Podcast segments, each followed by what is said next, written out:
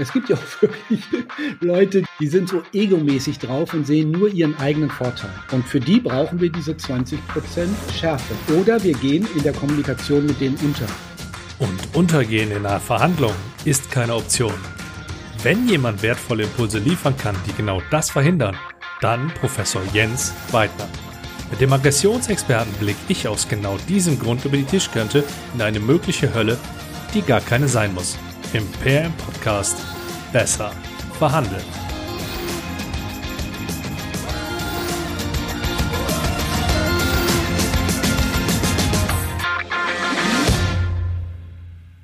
Hi und herzlich willkommen. Ich bin Andreas Schrader. Du wirst von diesem Podcast profitieren und dafür solltest du lediglich mindestens einen der Impulse aus dem Blick über die Tischkante oder aus einem der über 100 anderen Episoden dieses Podcasts mit in deine nächste Verhandlung einbauen. In Verhandlungen kann es schon mal richtig zur Sache gehen. Wenn die Emotionen die Kontrolle übernehmen, dann ist aggressiv wahrgenommenes Verhalten meist nicht weit. Doch es gibt auch eine Menge, ich nenne sie mal Spezialfälle, die aus irgendwelchen Gründen aggressiv vorgehen. Und zwar bewusst, ohne dabei von ihren Emotionen gesteuert zu werden. Bissige Sprüche, abwertendes Verhalten, Status- und Machtspielchen gehören für diese Menschen zur Tagesordnung. Auch bzw. gerade in Verhandlungen. Und das, obwohl Lex und Sibelius schon 1986 in ihrem Werk The Manager as Negotiator erkannten, dass Menschen in Verhandlungen mit bedingt offenen Strategien, also Strategien, die nett, verzeihend und klar waren, ausreichende Kooperation hervorriefen, ohne anfällig für übermäßige Ansprüche zu werden. Somit schneiden diese also besser ab. Strategien, die darauf abzielten, den Gegner auszunutzen, schnitten schlechter ab.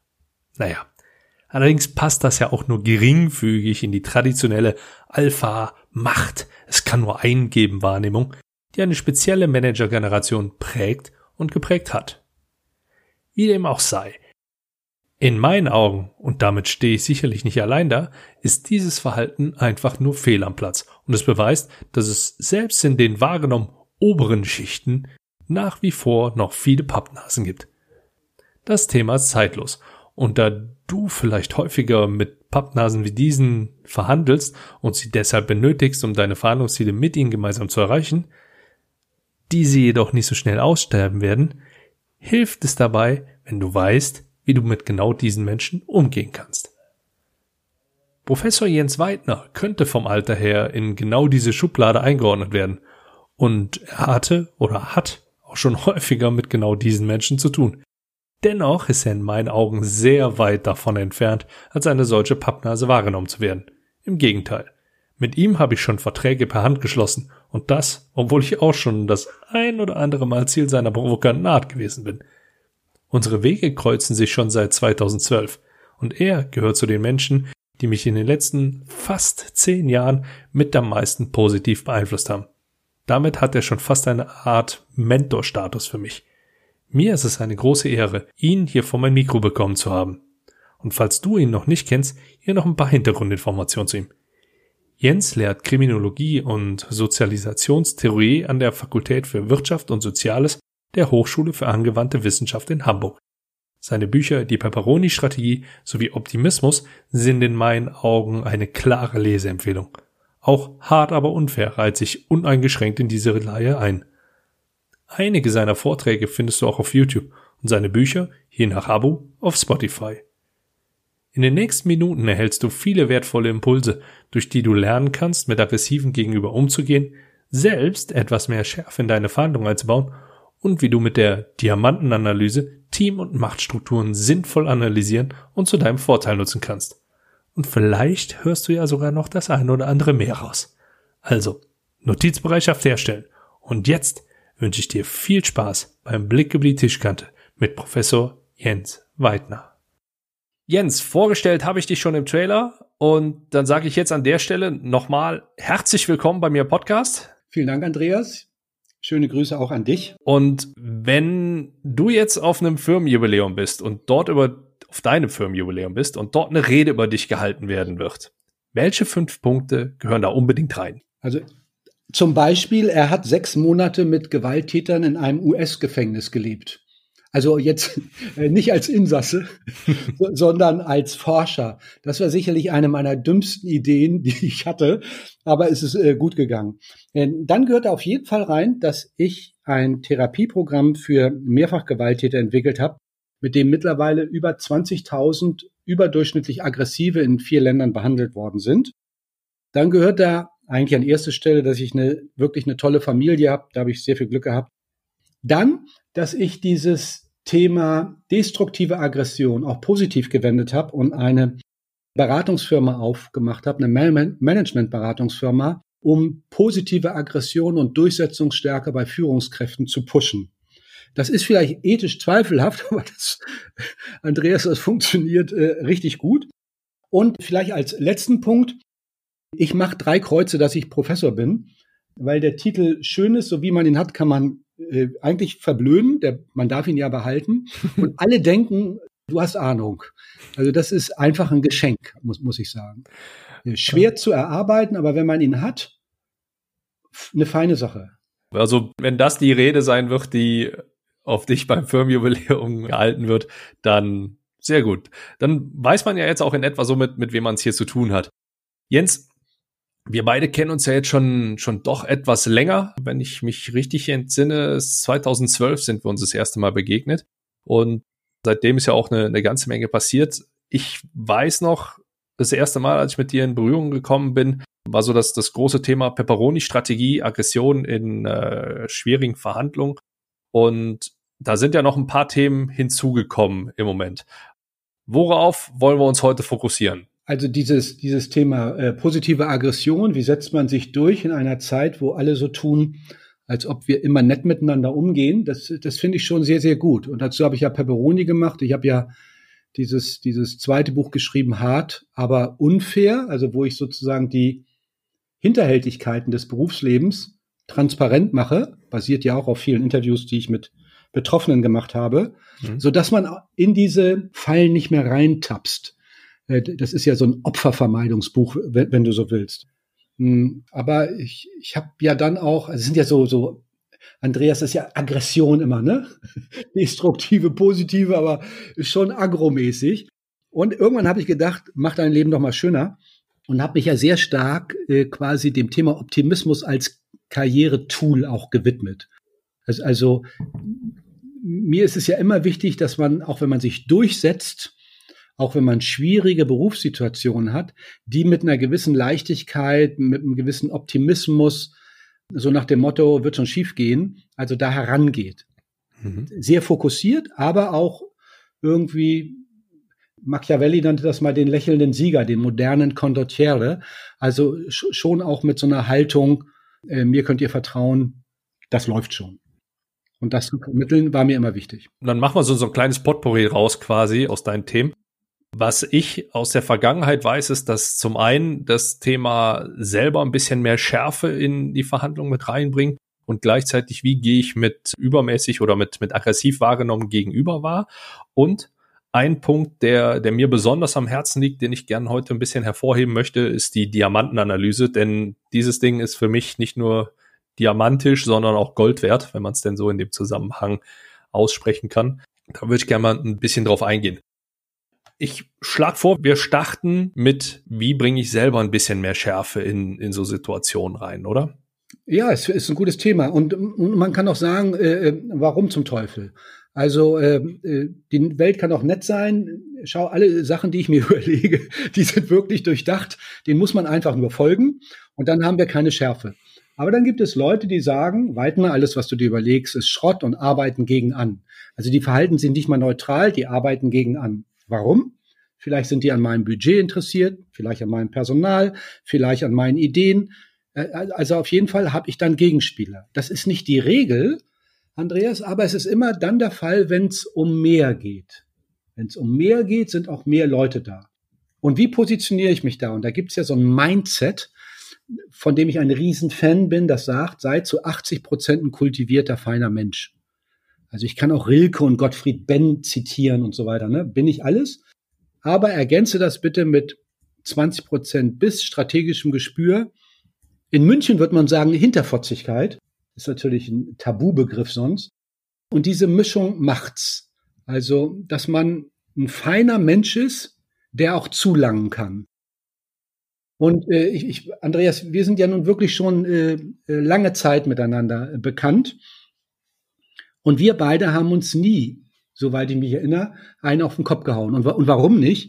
Weil wir uns abgestimmt haben. Wir hatten ja auch Situationen, da haben wir verhandelt um Gehälter, um, um, um Honorare und sowas alles. Und wir haben versucht, einen ordentlichen Weg zu finden. Ich habe mich von dir fair behandelt gefühlt. Ich glaube, du dich von mir auch einigermaßen. Mhm. Und, und, und so sind, so musste kein Konflikt bestehen. Aber es sind ja nicht alle so. Das gibt ja auch wirklich Leute, die sind so egomäßig drauf und sehen nur ihren eigenen Vorteil. Und für die brauchen wir diese 20 Prozent Schärfe. Oder wir gehen in der Kommunikation mit denen unter. Und der Umgang mit denen entscheidet doch am Jahresende, ob ich ein bisschen mehr Benefit habe oder nicht. Also das sind ja sozusagen schwer erarbeitete Prozente. Wenn jetzt einer so mega extrem oder mega aggressiv vorgeht und sag mal, generell direkt mit, mit Angriffen schon, schon startet, oder fangen wir erstmal anders an. Lass uns mal kurz definieren, was verstehen wir unter aggressivem Verhalten, damit wir da vom gleichen sprechen. Ja, ja, aggressives Verhalten hat, hat immer auch die Zerstörung des Gegenübers absichtsvoll vor Augen. Also nicht die Zerstörung, dass, dass man erschossen wird oder so. Wir sind ja hier nicht in der Kriminalität. Aber es geht bei aggressivem Verhalten immer um eine bewusste destruktive Handlung. Und jetzt übersetzt im Management, man will dich kleiner machen, man will dich kränken, man will dich schwächen, in deinem Selbstbewusstsein erschüttern, sodass du quasi frustriert den Kopf senkst und alles Geld an mich äh, direkt überweist. Also das ist ja der Grundgedanke. Ich will dir Angst machen, damit du nicht weitere Forderungen an mich stellst. Angst vor deiner, dass deine Existenz gefährdet ist, Angst, dass man erkennt, dass du nur heiße Luft bist und, und, und. Also es ist wirklich ein Angriff auf unser Selbstwertgefühl äh, und unser Selbstbewusstsein. Und, und das muss man wissen. Ich weiß das. Und wenn ich, die meisten, die dann angegriffen werden, sind erschüttert und sagen, wie ungerecht, wie schlecht werde ich hier behandelt, was für ein Arschloch. Das denke ich alles nicht, sondern ich sage zu denen, meine Güte, das war ja jetzt ein Angriff, der hat mich wirklich fast beeindruckt. Aber versuch mal jetzt das richtig zu machen. Also richtig doll. Also man, man kann mit Provokation, mit Ironie und mit anderen Strategien Aggressoren begegnen. Und das sollte man auch tun. Die sollte man aber vorher äh, üben. Vor dem Badezimmerspiegel, äh, mit dem besten Freund, mit dem Berater. Ähm, ich würde das jetzt nicht aus dem Handgelenk schütteln, äh, selbst wenn ich in irgendwelche Agro-Gespräche gehe, das Gespräch dauert vielleicht zwei, drei Minuten, das ich dann führe. Aber ich habe das bestimmt 10, 15 Mal vorher im inneren Monolog oder laut aufgesagt in meinem Büro äh, vorab geführt, damit ich weiß, wohin meine Argumentations- und Verhandlungsstrecke geht. Das ist, das ist also trainiert. Also man, man geht nicht spontan in solche Gespräche. Das ist wirklich suizidal. Was soll ich da noch großartig hinzufügen? Also klar, ne, die Vorbereitung ist das, das A und O. Und äh, Andreas, wenn ich das noch sagen darf, und wenn du, wenn du was vorbereitest oder ich bereite was vor, dann komme ich manchmal zu dem Ergebnis, Mensch, ich habe mir richtig Mühe gegeben, aber es ist irgendwie ist es noch Schrott, ne? Mhm. Und dann führe ich das Gespräch nicht. Dann, dann verschiebe ich das aus wichtigen Gründen. Äh, ich kann nicht, ich muss nach Berlin ins Ministerium, was eine Lüge ist äh, oder, oder ich muss nach Zürich, was häufig keine Lüge ist. Aber, aber ich, ich, ich gebe irgendwie was Wichtiges an, um den Termin dann nicht zu machen, weil ich noch nicht zufrieden bin, weil ich vorher weiß, das reicht nicht, Weidner. Das ist nicht genug. Und dann rufe ich Typen wie dich an oder andere, die ich in meinem Umfeld habe, die Ahnung haben und sag, Andreas, wie würdest du da jetzt vorgehen? Und ich weiß, dass wir solche Gespräche vor längerer Zeit auch schon geführt haben. Ja, das ist richtig. Wenn du jetzt eine, eine solche Situation halt hast, läufst du dann nicht Gefahr, dass du zu viel Spaß dran findest? ja, das, ich meine, das ist ein Traum.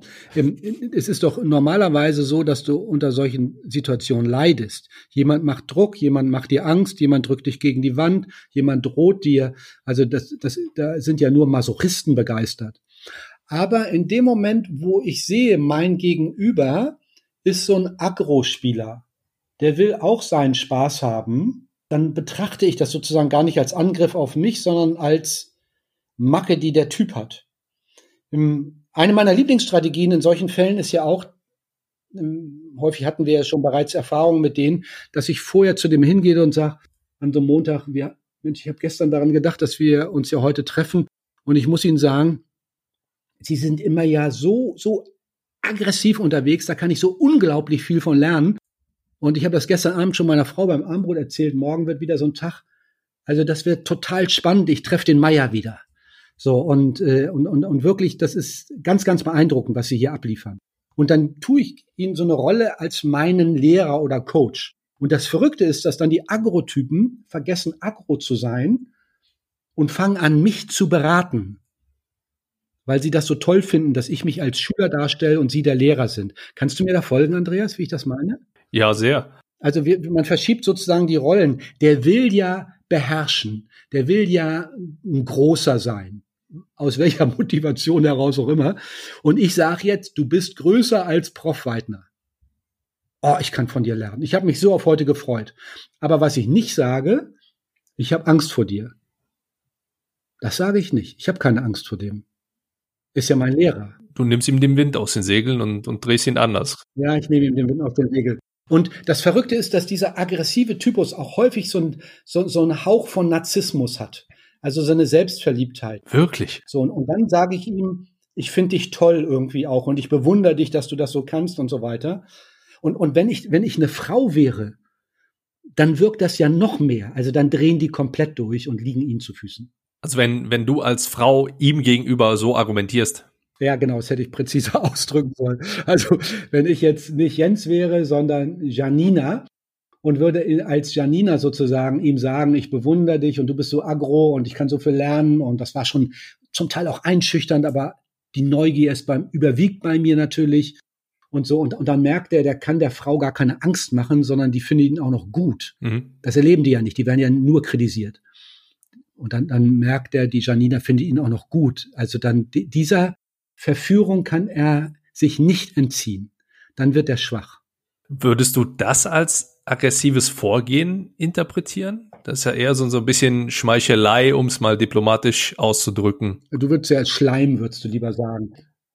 Ja, ich würde das äh, auch nicht Schleim nennen, auch nicht äh, Schmeichelei, ich würde das Strategie nennen. Also für mich ist nicht die Frage, wie sollten wir uns authentisch verhalten? Das muss ich sagen, wenn das so wäre, dann würde ich mich überall so verhalten, wie ich das zu Hause tue. Und zu Hause habe ich gar nichts zu melden. Das stimmt jetzt auch nicht ganz, aber weißt du, da muss ich, du kennst ja Teile meiner Familie, da muss ich zum Teil auf meine Kinder hören, die ja mittlerweile groß sind und mir sagen, was läuft. Ich muss auf meine Frau hören, also mich mit ihr abstimmen, aber ich muss auf sie hören, da nutzt ja kein Verhandlungserfolg äh, äh, was. Also, aber da bin ich sozusagen authentisch. Das nutzt mir aber im Job ein Scheißdreck, nutzt mir das. Und, und da ist eine andere Rolle gefragt.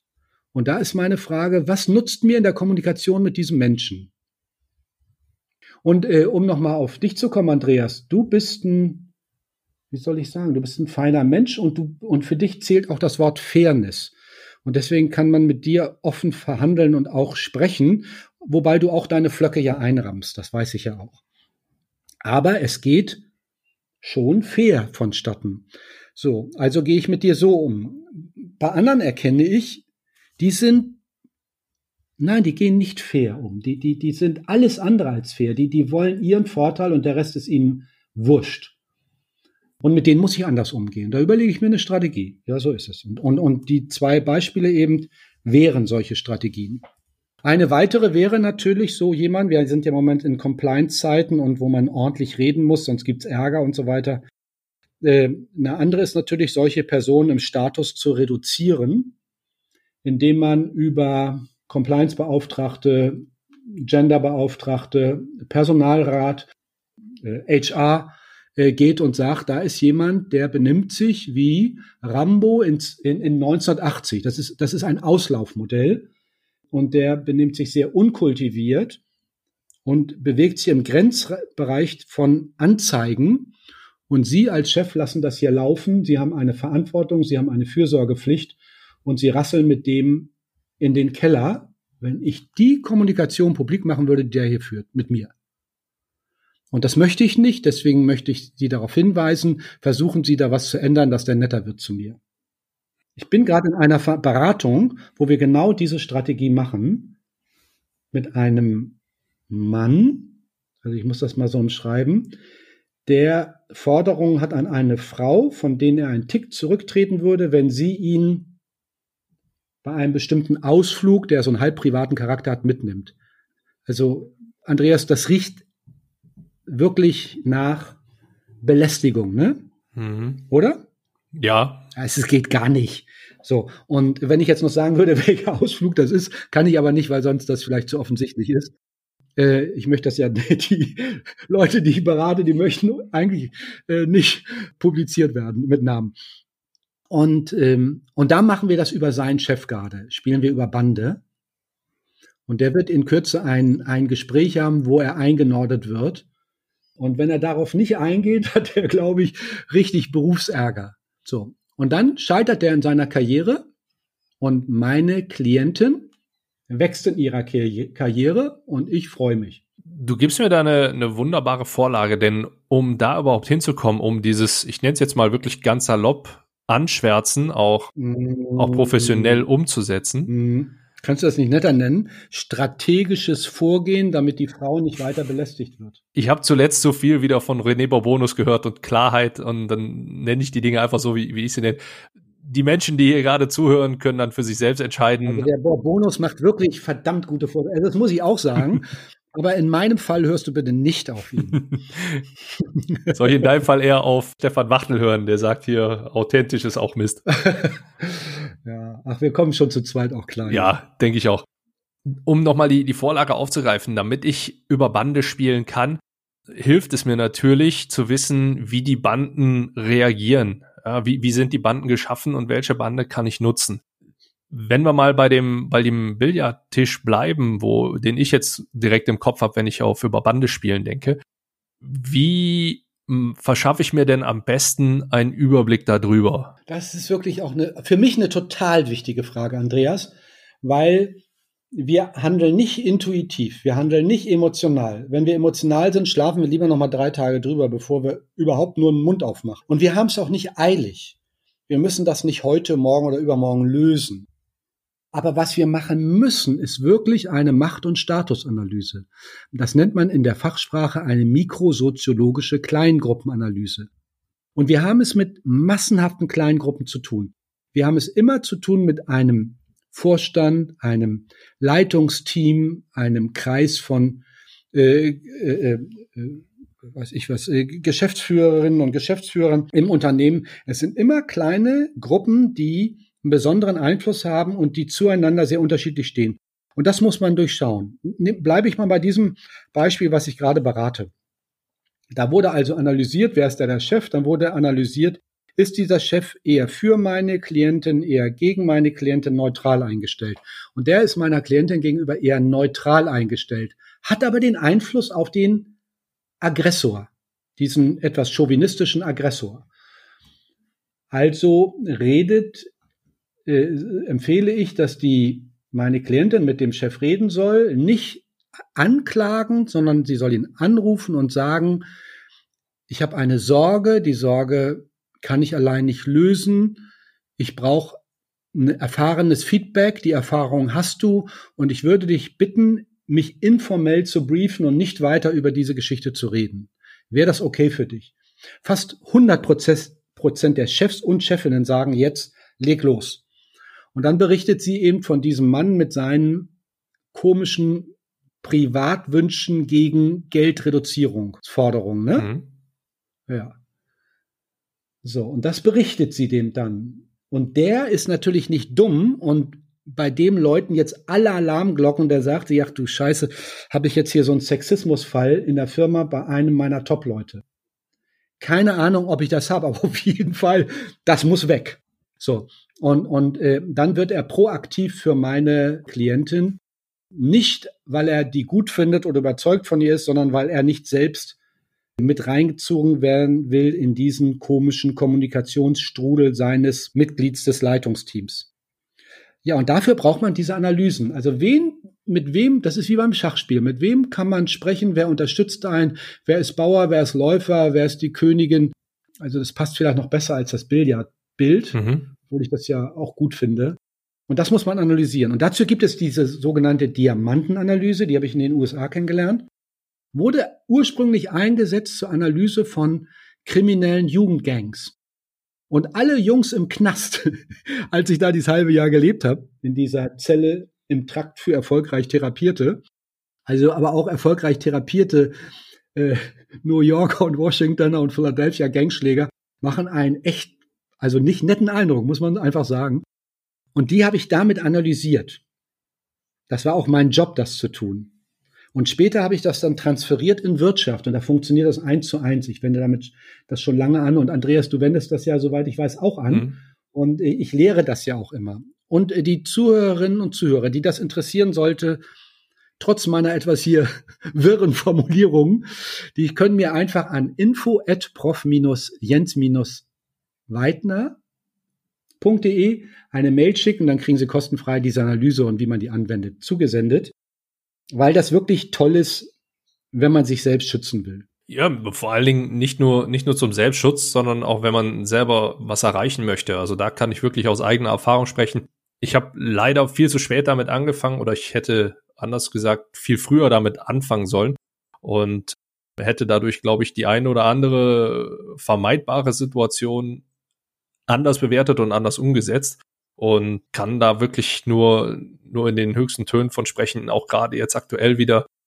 Es hilft unwahrscheinlich weiter, diese Analyse so durchzuziehen. Also das ist wirklich und, und neben, Diamant. Ja, das Tolle ist ja, Andreas, wenn du sie machst. Also sagen wir mal, ich habe die jetzt bei, ich, ich habe mein Professorenteam so analysiert, ich habe so ein Institut, für das ich tätig bin, so analysiert, ich habe so ein Sozialinstitut, auch den Leitungsstab, alle damit analysiert, ich weiß, wer welche Rolle spielt. Und nun ist es so, das macht man ja nur mit Leuten, mit denen man häufiger zu tun hat, ne? Mhm. dass ich schon, wenn ich etwas vorschlage, meinen Vorschlag mir angucke, wer in dieser in diesem Diamantensystem auf diesem Schachbrett sozusagen unterstützt mich und wer lässt mich im Regen stehen. Und ich kann dir vorher sagen, ob ich mit meinem Vorschlag, der mir wichtig ist, Erfolg habe oder nicht.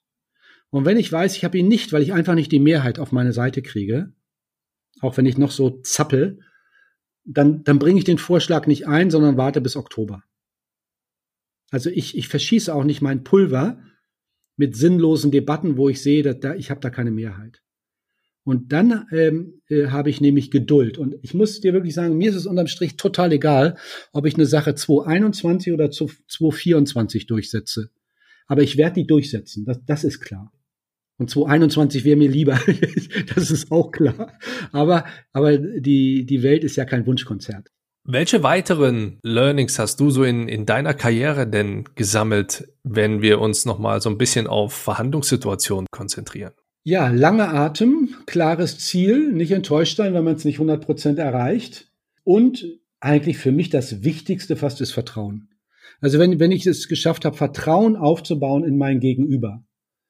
Also wenn mein Gegenüber weiß, ich werde ihn nicht übervorteilen, wenn er schwach ist, sondern ich werde ihm dann eher helfen, was ich übrigens sogar tue, in meinen langjährigen Beziehungen, Arbeitsbeziehungen, wenn ich merke, Leute haben Probleme, im Moment in der Corona-Krise haben viele Probleme mhm. gehabt, dann schiebe ich denen eher einen Auftrag zu, den ich ihnen wegnehmen könnte. Also ich gebe ihnen eher einen mehr, als dass ich ihnen einen wegnehme, weil ich damit bei den langfristigen Beziehungen so, so eine Grund, so, so ein Vertrauensverhältnis aufbaue. Wir helfen uns in Krisen. Und ähm, das Verrückte ist, dass was Geld, was ich dann sozusagen auf der Strecke lasse, weil ich ihm ja irgendwas zuschuster, daran verdiene ich ja dann nichts, kommt dreifach wieder. Allerdings zu einem späteren Zeitpunkt, bei fast allen. Also so langer, langer Atem, Vertrauen, ja, das sind so für mich die zwei entscheidenden Punkte.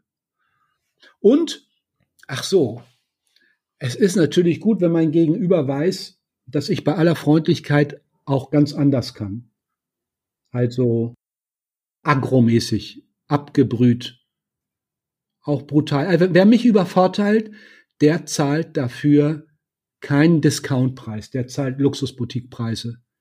Und da bin ich nachhaltig nachtragend. Und mein Nachtragerekord liegt bei, im Moment bei 17 Jahren. Also mich hat einer betrogen in so einer Geschichte, ich will das jetzt nicht, also da ging es um Geldvermehrung. Ich, ich habe Geld bei dem angelegt, war aber ein Betrüger, habe ich ein bisschen spät bemerkt. Auch peinlich als Kriminologe, finde ich. Aber egal. Und 17 Jahre später ist er mir wieder vor die Flinte gekommen. Und da habe ich ihn abgeschossen. Also beruflich, nicht, nicht natürlich, also sinnbildlich gesprochen. Jetzt habe ich in, in der Konstellation noch eine kurze Frage. Du berätst ja auch durchaus jüngere Menschen. Hier weiß ich, hören ja. sehr viele Menschen zu, die noch am, am Start ihrer Karriere stehen. Wie baue ich mir denn eine solche Reputation auf? Also, das erste ist ja Fachlichkeit, aber ich tippe mal an, dass das bei dir, bei den Leuten, ich sage jetzt mal 30 äh, äh, bis 35 oder ein bisschen mehr, so, so ist, dass die alle fachlich sind, ne? Also ich, ich, ich, ich habe und du ja eigentlich nicht mit Leuten zu tun, die, die nicht irgendwie gut ausgebildet sind oder einfach Ahnung haben. Und, und da ist äh, Fachlichkeit, Expertise ist das Wichtigste. Dann ist äh, völlig unterschätzt derzeit Loyalität extrem wichtig. Also Loyalität bedeutet ja Zustimmung in meinem Unternehmen bei Prozessen, die ich eigentlich ablehne. Das ist Loyalität. Loyalität bedeutet nicht, ich unterstütze meine Chefin oder meinen Chef bei einer Sache, die ich gut finde. Das ist easy. Loyalität bedeutet, ich unterstütze meine Chefin bei einer Sache, die ich Schrott finde. Das ist Loyalität. Ich sage dir unter vier Augen, ich finde das Schrott. Und dann sagt die zu mir, Jens, das ist mir völlig egal. Wir machen das trotzdem. Ich bin hier die Chefin. Und dann sage ich, ich ziehe zu 100 Prozent mit und ich mache auch nirgends Sidelines, dass ich das Schrott finde. Also so, solche Dinge, also Fachwissen und diese Zuverlässigkeit, dass ich auf dich bauen kann in schwierigen Situationen. Das ist sozusagen ganz wichtige Punkte, um voranzukommen. Und dann natürlich Fairness, Teamgeist, ja, Spaß am Leben, super. Ja, das zählt alles dazu. Und dann ist es natürlich gut, wieder, wenn die anderen auch wissen, dass ich bei aller meiner Freundlichkeit auch äh, streng sein kann. Oder wie streng ist ein doofes Wort, ne? Also, oder bissig sein kann. Oder also wenn du unfair verhandelst, dann reden wir beide Klartext. Äh, gerne in, unter vier Augen, gerne in einer etwas äh, aggressiveren Grundstimmung. Also ich eigne mich nicht als Opfer mal lieber. Und das war ich lange Zeit. Also ich war bis 34 äh, also ein, mich hat dann später mal ein Chef genannt, also das ist ganz toll mit dir, weil du bist ein Schäfchentyp. Fand ich, habe ich gedacht, das ist jetzt kein Kompliment. Doch, Jens, das ist immer so, du hast so viel Verständnis, dann arbeitest du so viel und dann arbeitest du auch so lang und dann machst du das so ganz, ganz ordentlich und, und du zickst auch nicht rum, du bist keine Ziege oder so eine Zicke, sondern du bist ein Schäfchentyp. Du machst das ganz brav und du willst auch gar nicht viel Belohnung haben. Da habe ich gedacht, ja, genau, so, so ein Vollidiot bin ich. Das bin ich. Also das wird aber nichts mit mir so. Und dann habe ich mich gewendet. Hm. Und dann kam One Evil Action a Day, keeps the Psychiatrist. Wow, was ein super Wort für einen Podcast. Ja, one, one Evil Action a Day keeps the Psychiatrist away. Habe ich übrigens auf meinem Bürotisch stehen. Mal als kleine Ansage für unangenehme Gäste. Und ansonsten kommt die, die Empfehlung mit dem, wie, wie war das Zitat? Schmeiß den Frosch ruhig gegen die Wand, nicht weil du musst, sondern weil sich der, weil, weil sich der Sound so gut Ach, anhört ja. oder so? Das ist ein, eine Empfehlung für Führungsfrauen. Schmeißen Sie Ihren Frosch gegen die Wand, nicht weil Sie auf den Prinzen hoffen, sondern weil Ihnen das Geräusch des Aufklatschens so, ja. gefällt. Also das ist sozusagen diese Mindset-Änderung von geliebt werden wollen zu sich positionieren und durchsetzen. Und geliebt werden wollen wir doch zu Hause, von unseren Kindern, Haustieren, Schwiegereltern, Partnern. Alles gut. Aber im Job reicht es, wenn man uns fair empfindet und wir werden respektiert. Und Respekt beinhaltet immer auch ein bisschen den Hauch von, oh, die könnte mir auch Ärger machen. Mhm. Und dieser Aspekt ist wichtig. Und, und wenn man in einem harmonischen Team arbeitet, braucht man den Kram überhaupt nicht. Aber wenn eine Umstrukturierung kommt oder das Wort Lean Management taucht auf oder, oder wir, wir machen Innovation, also wenn Veränderungsprozesse anstehen, dann äh, äh wird man diese 20 Prozent bissige Komponente tatsächlich brauchen, um sich zu positionieren in der Zeit des Wandels. Wo du gerade über Wandel sprichst, du hattest eben unter anderem auch nachhaltig nachtragend gesagt. Das ist für mich ein sehr gutes Stichwort. Denn an der Stelle würde ich gern jemand anderen mit ins Spiel bringen. Bei mir ist es mittlerweile so, dass die vorherigen Interviewpartner und Partnerinnen, die ich habe, auch eine Frage an den kommenden Gast stellen dürfen. Und die spiele ich dir jetzt mal gerne kurz vor. Hi, ich bin Vanessa Nord und meine Frage an dich ist, was war dein bisher bester Deal? Auch gern im übertragenen Sinne. Also mein bester Deal im übertragenen Sinne war mit 22 Jahren das Bauchgefühl, bei der Frau bleibe ich. Und bei der bin ich immer noch. Ja, das war, und, und ach so, und die wollte mich gar nicht am Anfang, weil sie fand, ich, ich rede zu viel und finde mich zu toll und so weiter. Was leider beides stimmte und also auch noch nicht völlig verschwunden ist. Und dann habe ich wirklich mit äh, Fleurup und Süßspeisen, Einladungen und also ich habe es wirklich krachen lassen. Ich habe, obwohl ich keine Kohle hatte, also gegeben, was ich geben konnte an Charmoffensiven und sie erobert. Ja, und dann hat sie mich geheiratet. Das war, was mein bester Deal sonst war, das war sicherlich die, die, ähm, meine Professur. Also die zu bekommen. Ich habe mich ja dreimal auf Professuren beworben, zweimal habe ich es nicht bekommen. Beim dritten Mal habe ich die unglaublich, also sehr professionell vorbereitet, inklusive der, der Nachforschung während der Kommission sitzt. Ich kannte die Leute alle gar nicht, welche Vorlieben die hatten und so weiter und habe das dann vorbereitet so, dass ich es ihnen leicht gemacht habe, neben meiner Fachlichkeit, die war ja klar, mich äh, anzunehmen als Typ auch. Und, und Andreas, soll ich da mal ein ganz kleines Beispiel raus vielleicht geben? Gerne. Was mich nämlich, äh, jetzt das klingt ja so ein bisschen berechnen, ist es ja auch, aber äh, ich, ich, also ich hatte mich da beworben auf eine Professur Sozialisationsforschung, Erziehungswissenschaften, Kriminologie, ne? Mhm. Okay. Und da war einer mit drin, der war auch im Strafvollzug tätig und äh, betreute auch im Strafvollzug und war da ganz aktiv hier in Hamburg. Und ich hatte eigentlich gedacht, ich sag dem, boah, da bin ich auch aktiv, ganz toll, ne? Können wir zusammen machen. Mhm. Bekam dann aber raus, dass er Bedenken hat, mich einzustellen, weil er sah, dass ich ein Mitbewerber werden könnte und als Nachwuchskraft sozusagen ihm als alten Etablierten das Wasser abgraben könnte. Also er war eigentlich gegen mich wegen meiner kriminologischen Expertise. Also habe ich in der Kommission dann gesagt, äh, ja, wie, da wird man ja gefragt, wie stellst du die Zukunft vor? Und habe ich gesagt, ja, also obwohl ich ja viel Erfahrung mit Strafvollzug habe, äh, ich würde da am liebsten gar nicht so viel drin tun und wenn es Ihnen recht wäre, gar nichts, weil ich mich wieder Neuem widmen möchte. Und mit diesem Hinweis hatte ich seine Stimme.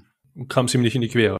Genau, ich kam ihm nicht in die Quere. Aber ich hätte eigentlich vor meiner Recherche gedacht, dass ich ihm damit eine Freude mache. Aber ich hätte ihm damit eine Konkurrenz geliefert. Jetzt wusste ich das, habe diese Konkurrenz also rausgenommen aus dem Gespräch. Er war beruhigt und hat für mich gestimmt. Ich habe seine Bahnen und, und Fründe somit nicht berührt. Und daran habe ich mich auch gehalten hinterher. Das nenne ich gut vorbereitet. Und das nenne ich auch dann eine, eine, eine da bin ich in eine Verhandlung gegangen mit sehr viel Vorwissen und dann habe ich auch die Professur bekommen. Er war nämlich wichtig in diesem Gremium. Und das spielt sehr gut auf die Vorbereitung auf die Diamantenanalyse halt auch ein und zeigt auch schön, wie du das Ganze positiv in deinen Verhandlungen einsetzen kannst. Richtig. Jens, an der Stelle sind wir schon richtig weit gekommen, haben schon eine ganze Menge rausgehauen, was äh, sonst an, an vielen, vielen Seminarstunden mit auf den Weg gegeben wird. Äh, noch ein bisschen ausführlicher und natürlich auch aktiver von, von Teilnehmerseite her. Und vor allem teurer. Und auch teurer, ja. Zumindest in deinem Fall, soweit ich mich dran erinnern kann. Du Honorarverhandler. Äh, ich glaube, da gibt's, also du hast auch wirklich, das hast du gut gemacht damals. Nichtsdestotrotz, wo ich jetzt gerade drauf abziehen wollte, ist, ich fasse mal kurz zusammen, was wir bis jetzt so, so alles schon gesprochen haben und was davon oder zumindest die augenscheinlich wichtigsten Punkte halt wichtig sind ähm, und als, als Learning quasi für deine Verhandlung jetzt mitgenommen werden können. Zum einen hast du wunderbar darüber gesprochen, wie wichtig eine Vorbereitung ist. Du sagtest, wenn du weißt, dass ein Angriff kommt, also zum einen, wenn du ihn erkennst und dann weißt, dass ein Angriff kommt und du darauf vorbereitet bist, dann wird er dich A nicht so hart treffen und B wirst du wissen, wie du dann damit umgehen kannst. Du übst vorher, du, du hast von einem Gespräch, was ungefähr ein paar Minuten dauert, gesprochen, was du in einer Viertelstunde, 20 Minuten, halbe Stunde etc. mit Beratern, mit Freunden alleine vom Spiegel durchgehst, damit du eben nicht intuitiv darauf reagieren musst, oder beziehungsweise, dass die Reaktion, die du vorher geübt hast, so tief in dir drin sitzt, dass das für dich wie intuitive Reaktion auf eine solche Situation halt kommt und das alles Bestandteil von einer Vorbereitung. Du hast des Weiteren noch gesagt, dass du, wenn du der Meinung bist, du bist nicht 100 oder du bist nicht, nicht 100 Prozent, sondern es reicht noch nicht, so wie du dich vorbereitet hast, dann verschiebst du. Das ist auch nochmal ein Punkt, den wir relativ selten so heraus ich sag mal so, so herausgepickt haben und, und, und so fokussiert haben. Denn er zeigt nochmal zusätzlich die, die Wichtigkeit der Vorbereitung auf. Und auch, dass es halt klar ist, wenn, wenn ich jetzt an einen klassischen Boxkampf denke, wenn wir schon so ein bisschen bei Aggression sind, Schläge einstecken etc., wenn ich weiß, ich halte die Treffer, die ich kassieren werde, und ich muss mir darüber im Klaren sein, dass wenn ich mich in einen Ring begebe, in dem geboxt wird, ich mit einer sehr hohen Wahrscheinlichkeit auch ein, zwei Schläge kassieren werde. Wenn ich mir im Klaren darüber bin, ich halte das nicht aus, dann gehe ich nicht in den Ring. Dann muss ich verlegen. Und genau das ist ein Punkt, den ich auch wunderbar hier mit in, in die Verhandlungssituation halt mit reinnehmen kann. Wenn ich weiß, ich bewege mich da auf einem Terrain, auf dem ich den Druck nicht aushalte, weil ich nicht ausreichend vorbereitet bin, dann ist es tatsächlich besser zu verlegen. Du hast, wer mal hier genau hinhört, wie du mit mir sprichst, wunderbar vorher auch verschiedene Punkte mit reingebracht. Ankern im Bereich von, von einer Ansprache, also auf eine ganz andere Art und Weise, wie man es in ein Gespräch halt verpacken kann. Das ist klar geworden in dem Moment, wo du auf die aggressiven Partner zugegangen bist und denen erzählt hast, in Vorbereitung auf das Gespräch habe ich mit meiner Frau darüber gesprochen. Morgen habe ich eine schwierige Verhandlung.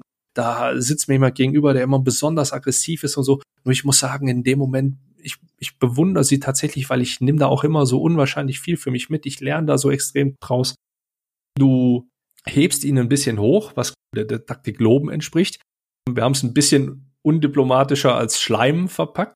Nur es ist halt einfach was, was, was den Wind aus den Segeln nimmt. Und genau das ist etwas, was auch für Verhandlungssituationen extrem wichtig ist. Du sorgst für eine angenehme Umgebung, zumindest für dein Gegenüber, indem du ihm, indem du ihn so ein bisschen pamperst, ja, indem du ihn in eine Situation hiefst, in der er sich wohlfühlt. Der große Erziehungswissenschaftler Mollenhauer hat mal gesagt, wir müssen sie abholen, wo sie stehen. Hm? Nicht da, wo wir gerne stehen möchten. Wir müssen sie abholen, wo sie stehen. Und wenn ich, wenn ich mit einem Kriminellen verhandle, dann steht er woanders äh, wie, wie andere Menschen. Also und, und ich muss dann auch mich dem, also ich mache es leichter, wenn ich es dem Gegenüber leicht mache, mich irgendwie zu verstehen. Ich kleide mich auch entsprechend.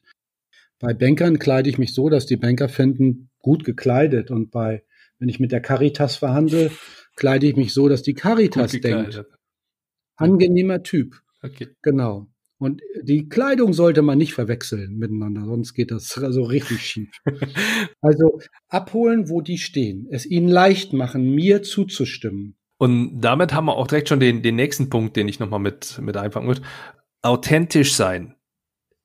Nutzt dir in Verhandlungen nur dann weiter, wenn du dich in die entsprechenden Rollen begibst. Tja, authentisch. Hm. Ich habe schon mal irgendwo in einer, in einer Episode hier, hier bei mir das Thema authentisch oder wie es wie es oft zuletzt oft gehört habe, Authentischkeit mit besprochen habe. Wann bin ich denn tatsächlich authentisch? Wenn ich mit meiner Kleinen auf dem Sofa spiele, genau. bin ich als Vater unterwegs. Nur wenn ich mich so in einer Verhandlungssituation gebe, werde ich mit einer hohen Wahrscheinlichkeit nicht weiterkommen. Umgekehrt genauso. Also mit am authentischsten bin ich, am, in, in der Strandbar. Also da fühle ich mich wohl, da bin ich gerne, da fahre ich auch jetzt äh, morgen schon wieder hin. Also äh, das, da, da bin ich, da fühle ich mich voll authentisch. In einer, in einer Verhandlungssituation auf einer Bühne, da mache ich, also da bin ich auch Jens Weidner. Aber es ist eine Rolle. Eine Rolle, die ich mag, die ich, also wie, Es gibt von, von dem ähm, Interaktionisten Goffman dieses Buch Wir spielen alle Theater und er meint das gar nicht abwertend, sondern er sagt, wir spielen ganz unterschiedliche Theaterrollen. Und es gibt die Bühnenrolle, wenn ich Vorträge da vor vielen Leuten habe, die Beraterrolle, meine Rolle als Ehemann und als Papa. Also diese ganzen Rollen gibt es doch. Und in allen sind wir irgendwie, also alle sind echt, aber alle sind auch ein bisschen gespielt. So, und, und dieses, ich will in jeder Situation gleich authentisch sein, das halte ich für die dämlichste Idee ever so, sondern äh, nein, natürlich gehe ich mit meinen Kindern oder mit meiner Frau anders um als mit einer Geschäftsführerin von irgendeinem Unternehmen. Also hoffe ich doch, ne? Ich auch. Ja, genau, sonst ist es doch ein großes äh, Kuddelmuddel. Und wir beide zum Beispiel, wir, wir gehen ja um äh, geschäftlich miteinander, Andreas, aber es hat auch immer so eine, wie soll ich sagen, so eine freundschaftliche, so eine Buddy-Ebene, weil wir uns lange kennen und uns eben auch vertrauen und so weiter. Äh, also da, da, da, da vermischt sich das so ein bisschen. Das ist auch in Ordnung, ähm, aber, aber dieses ganz authentische, öffne dir jetzt mein Herz. Manchmal kommen da Leute im Berufsleben und erzählen mir Dinge, also die möchte ich gar nicht wissen hm. äh, von ihnen und sagen, das ist jetzt authentisch und sie beladen mich da mit irgendeiner privaten Riesensorge, die ich eh nicht lösen kann. Das hat auch im Beruflichen finde ich es äh, schwierig problematisch, wobei da kommt es natürlich immer auf die Situation an. Klar, typischer Berater, bla bla, aber da kommt es tatsächlich drauf an. Mhm. In Verhandlungen hat das in meinen Augen überhaupt nichts verloren. Das interessiert die gar nicht. In Verhandlungen will man, da interessiert ja der Mensch auch nicht so besonders. Deswegen kommt es übrigens auch so gut, wenn man dann was über den Menschen weiß und seine Vorlieben und, und ihn vielleicht darauf noch anspricht, so dieses Beziehungsmanagement eben betreibt. Aber das Gegenüber weiß ja auch, dass das strategisch eingesetzt ist. Ich weiß das auch, wenn mich jemand kommt mit meinen Vorlieben, die ich so habe, dann weiß ich, oh Gott, der hat sich schlau gemacht, der setzt das jetzt strategisch ein, ich soll ihm gegenüber positiv eingestellt sein und ja, ich bin ihm gegenüber positiv eingestellt, das denn der Hund hat sich richtig Mühe gegeben und sich vorbereitet, das wertschätze ich, auch wenn ja. ich weiß, dass er nur am Ende meine Unterschrift haben will. Mit der richtigen Vorbereitung, der Wertschätzung hast du im Vorfeld auch schon mal was gesagt, was ich auch in der Einleitung auch schon mit erwähnt habe. Du sprichst von der Diamantenanalyse, sprich über Ecken spielen, wissen, wie ist wer mir gegenüber gesonnt. Das hilft bei sowohl internen als auch externen Verhandlungen. Ich muss immer wissen, wie, wie sieht's bei mir intern aus. Äh, ich sollte auch immer wissen, wie sieht's extern aus, damit ich einfacher identifizieren kann, woher könnten Probleme kommen oder wen kann ich wie nutzen, um irgendwie zum Erfolg beziehungsweise zu meinem Ziel zu kommen kann ich dir an der Stelle nur empfehlen, ist etwas, was wir hier gut rausgearbeitet haben, schon in den wenigen Minuten, die wir da genutzt haben. Ansonsten unterstreiche ich da auch nochmal das Angebot, was du hier gemacht hast. Wendet euch direkt an Jens. Die Kontaktdaten packe ich auch nochmal runter in die Buzzword Show Notes und da, da kann sich dann auch jeder da nochmal schlau machen. Ach so, und, und niemand bekommt irgendwie dann eine blöde Werbemail mit irgendwie buchen Sie mich oder sonst was. Also das ist, das ist einfach so, ich habe auch ein, einfach so ein Infointeresse. Dann, was die letzten zwei Punkte betrifft, die, die ich dir noch hier mitgeben möchte, liebe Zuhörer, liebe Zuhörerin, ist zum einen langer Atem, klares Ziel und Vertrauen aufbauen. Waren Punkte, die, die Jens hier genannt hat, die für ihn wichtig sind in Verhandlungssituationen und die sind, die kann ich nur so unterstreichen. Wenn du in Verhandlungssituationen drin bist, solltest du nicht versuchen, etwas zu erzwingen oder irgendwelche Entscheidungen schnell herbeizuführen. Wenn du das musst oder brauchst, sag ich dir an der Stelle, bin auch vielleicht ich hier nicht gerade der Richtige, der dir dabei weiterhilft. Denn diese Vorgehensweise entspricht nicht unbedingt dem, wie ich es befürworte. Und es sind auch nicht unbedingt die Menschen, die ich weiter unterstützen möchte. Ist auch hier an der Stelle dann einfach der falsche Podcast für dich wenn du auf langfristige Zusammenarbeit ausgelegt bist und die beinhaltet nun mal halt auch Verhandlungssituationen, die auch langfristig angelegt sein könnten, dann ist das wirklich etwas, was wichtig ist. Du brauchst Vertrauen zu deinem Gegenüber, in dich selbst und einen langen Atem haben und auch mal ein Stück weit geduldiger sein. Ist für mich ein Punkt, den ich immer wieder, immer noch lernen muss oder immer wieder neu lerne nur etwas, was, was wirklich ein, ein absolut wichtiges Learning, absolut, eine absolut wichtige Erfahrung ist, die, die sich jeder mit, mitnehmen könnte. Deswegen möchte ich das hier auch nochmal so besonders erwähnen. Der letzte Punkt zahlt so ein bisschen auf das Thema Reputation ein. Respekt beinhaltet auch immer gleichzeitig, dass die Leute wissen, oh, da könnte auch Ärger auf mich zukommen. So hattest du es ungefähr ausgedrückt. Ja, ist richtig. Und genau das ist, das ist auch, auch so ein, so, so ein Punkt. Wenn ich respektiert werden möchte, dann habe ich immer so, so ein bisschen diesen Spruch im Kopf, everybody's darling is everybody's ähm, Depp. Depp, genau. Ja, mir fiel die Übersetzung gerade nicht ein. Ja. Und ähm, da Depp ja international wirksam ist, nehmen wir es dann auch einfach mal so mit. Und genau das ist halt auch einfach der Punkt. Das ist so ein Zusammenspiel aus, möchte ich authentisch sein und immer lieb und immer alle wollen Freunde sein und wir haben uns alle lieb? Oder möchte ich irgendwo ein bisschen was erreichen eine, eine Band, der ich oft zuhöre, sang zuletzt, das Leben ist kein Ponyhof, das ist gelogen, das Leben ist ein Rockkonzert, manchmal musst du pogen. Ja. So sieht's nun mal halt dann auch aus und das zählt sehr, sehr häufig so im Leben und Überraschung, Überraschung, auch in Verhandlungen. Sind eine ganze Menge Punkte, die wir vielleicht an der einen oder anderen Stelle ein bisschen abstrakter hergeleitet haben. Ich hoffe, es war nicht, nicht allzu schwierig, uns hier zu folgen ich habe eine ganze Menge Spaß gemacht, äh, wie immer, wenn ich mich mit dir unterhalte. Das hat man, glaube ich, an der einen oder anderen Stelle auch gehört, dass, äh, dass, dass wir schon ein bisschen länger miteinander zu tun haben und das ein oder andere schon auch zusammen gemacht haben.